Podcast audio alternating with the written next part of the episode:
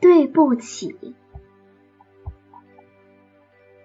小熊和小兔子是一对好朋友，他们相亲相爱，同住在一栋温馨的小屋里。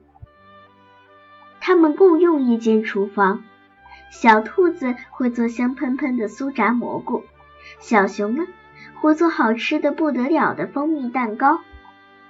晚上，他们睡在双层床上，小兔子睡在下面，擅长攀爬的小熊睡在上面。